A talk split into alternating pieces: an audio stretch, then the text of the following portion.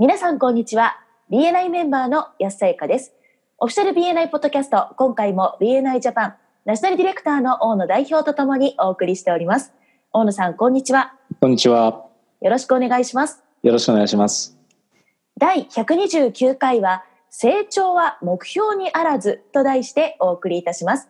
英語版のエピソード593をご参照ください。このポッドキャストはコンビニの人材育成を支援するコンクリ株式会社の提供でお送りいたします。それでは大野さん、はい。今回は成長は目標にあらずというタイトルなんですが、こちらについてお話をしていただけますでしょうか？はい。今回参照している英語版の方では、えーアメリカのですね、ナショナルディレクターであり、えーニューハンプシャーのですね、リージョンのエグゼクティブディレクターを務めているティム・ロバーツさんが話をしてくれています。はい。えー今回の日本語のタイトルの方もですね、成長は目標にあらずということで、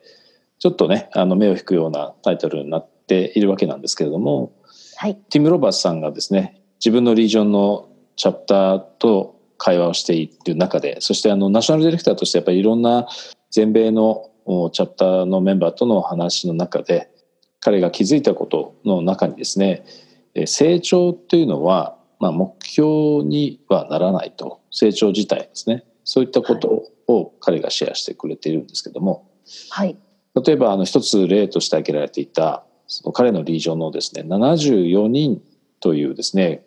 比較的大きい規模のチャプター。でアメリカは実はあの日本よりも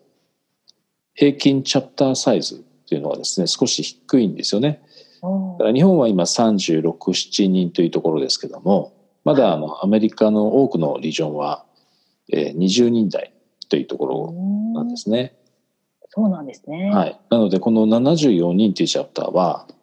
おそらく平均の、まあ、2倍は確実もしかすると3倍ぐらいの規模のチャプターになるんですけどもはい。でそこのチャプターでですね1年で48人が入れ替わってるんだそうです。ええ すごい入れ替わりですね。なので外から見ると74人っていうとですねまああのチャプターのミーティングに参加されたりしてもやっぱり大きいチャプターっていうのはやっぱり印象に残ると思うんですけども実はやはりそのメンバーの定着率というところで問題を抱えているということなんですよね。はい。実はこのチャプターのメンバーでさえ気づいてない問題なんです。でそこでティム・ロバーツさんがチャプターとですね話をしていて抱えている問題について認識をしてもらうためにまず彼らにですね手を挙げてもらって建築系の職人さんの方は手を挙げてくださいというふうに言ったところ20人が手を挙げたそうなんですね。でそれでその後にでは健康系の専門弁の方手を挙げてくださいと言ったところたった2名しかいらっしゃらなかったんだそうなんです。ー。あら。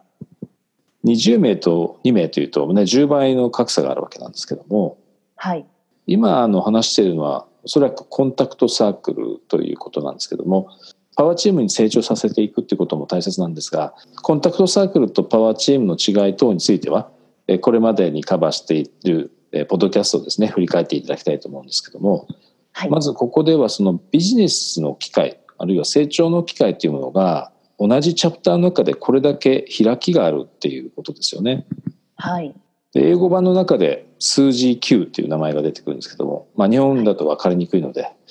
例えば山田花子さんっていううん名前でねお話をするとはい。健康系の専門分野の人の2人のうちの1人が山田花子さんだとしますよね。はい。で彼女のことをお他のチャプターのメンバーがどれだけ気にかけているかというところが大切なポイントなんだと思います。なるほど。はい。で例えば先ほどの建築系の職人の20人のメンバーの人たちの間ではおそらくですねえかなりのビジネスが交わされているんだと思うんですね実際にそういう状況なんだそうですけれどもはい。方やその健康系のビジネスをやっている方は2人しかいなくて、うんえーそこではなかなかそのパワーチームに成長させていくっていうところを考えるとですねまだまだ伸びしろが大きいという状況ですよね。そうですね。なのでチャプターの成長ということで目標設定することはもちろん大切なわけなんですけども、はいそのバランスですよねチャプター内でのその成長の機会が平等に提供されているそういった環境になっているかというところが今回の鍵になっていると思います。確かに、そうですね。で、もう一つ、あの、面白いね、そのビジターズデーをキャンセルしたチャプターの話をしてくれてますけれども、はい。で、そこのチャプターでは、その31人目の入会式を終えたばかりなので、はい。はい。それを理由に、そのビジターズデー、まあ、日本ではビジネスオープンデーということで、最近は開催されていることが多いですけども、はい。そのビジターズデーをキャンセルしたと。うん。で、それを聞いたティムさんが、あの、びっくりするわけですよね、当然。ビジターズデーをキャンセルするなんてことは、ね、あまりこう聞かないというか、あってはいけないことだと思うわけですから、はい。はい、理由を聞いたところ、そういった答えが返ってきて、で30人というのが適切なチャプターサイズだと、そのチャプターでは考えていたんだそうなんですね。はい。なので、その30人という数字を目標にして、えーそれが達成できたので、ビジターズデーをキャンセルしたという理屈なんです。なるほど。はい、ちなみにの日本でいうと30人というのは決して大きいサイズではないので、平均が今36、7人で、はい。新しいチャプターの発足するために必要な最低限のメンバー数も36ですから、そうですね。はい、そこはちょっと割り引いて聞いていただきたいんですけど、まあ、日本に当てはめるとするとおそらくその50人目のメンバーを迎え入れたので予定していたビジネスオープンデーをキャンセルしましたみたいな話になるんですよね。はい。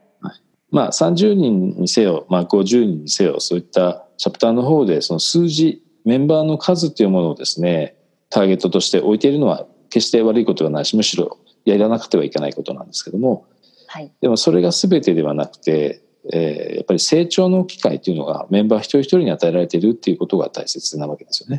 そうですね。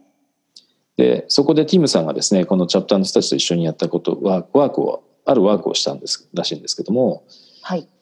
えっとコンタクトサークルごとのですねメンバーのリストを書き出してもらったんだそうです。ああ、なるほど。はい、そこで分かったのはですね一番そのチャプターの中で大きいコンタクトサークルに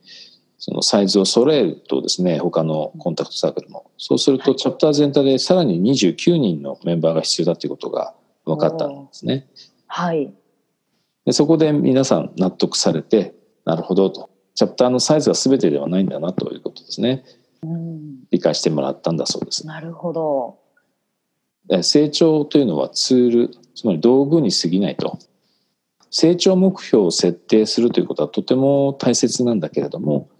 コンタクトサークルやパワーチームの観点から見た時にそのチャプター内でのバランスが取れているかっていうことをやっぱり意識することも大切だということですね。はい。メンバー間で成長の機会が平等に与えられているかどうかということですね。はい。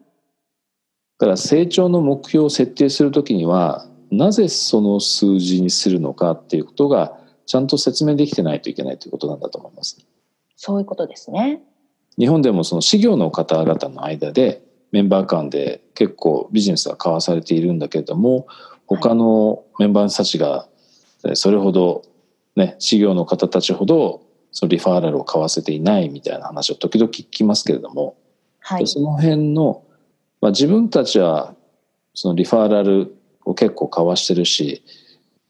ビジネスにもなっているっていうことではい。そのこれ以上メンバー数を増やさなくてもいいよねっていう錯覚に陥ってしまっているあるいは。気にかけていないっていうところがはい。もしかしたらそのチャプター内の温度差を生み出しているマインドセットなのかもしれないですよね。ああ、そうですね。なるほど。それではそろそろ終わりに近づいてまいりましたが、大野さんからメンバーの皆さんへメッセージはありますか？はい、で今回のですねテーマは非常にどのチャプターにとってもですね大切なトピックになると思うので学習コーナー等でぜひシェアをしていただいて場合によってはですねあのディレクターにあのメインのプレゼンテーションの時間を使ってじっくりと話してもらってもいいと思います。はい。で大事なことは自分のビジネスの機会だけじゃなくてチャプター全体を見渡した時に、えーもしかしてそういった成長の機会が与えられていない人がいないかどうかということですね、えー意識するようにしていただけたらと思いますはい。ありがとうございました。ありがとうございました今回も BNI ジャパンナショナルディレクターの大野代表と私 BNI メンバーの安彩香でお送りいたしました。このポッドキャストはコンビニの人材育成を支援するコンクリ株式会社の提供でお送りいたしました。それでは次回もオフィシャル BNI ポッドキャストでお会いしましょう。See you next week.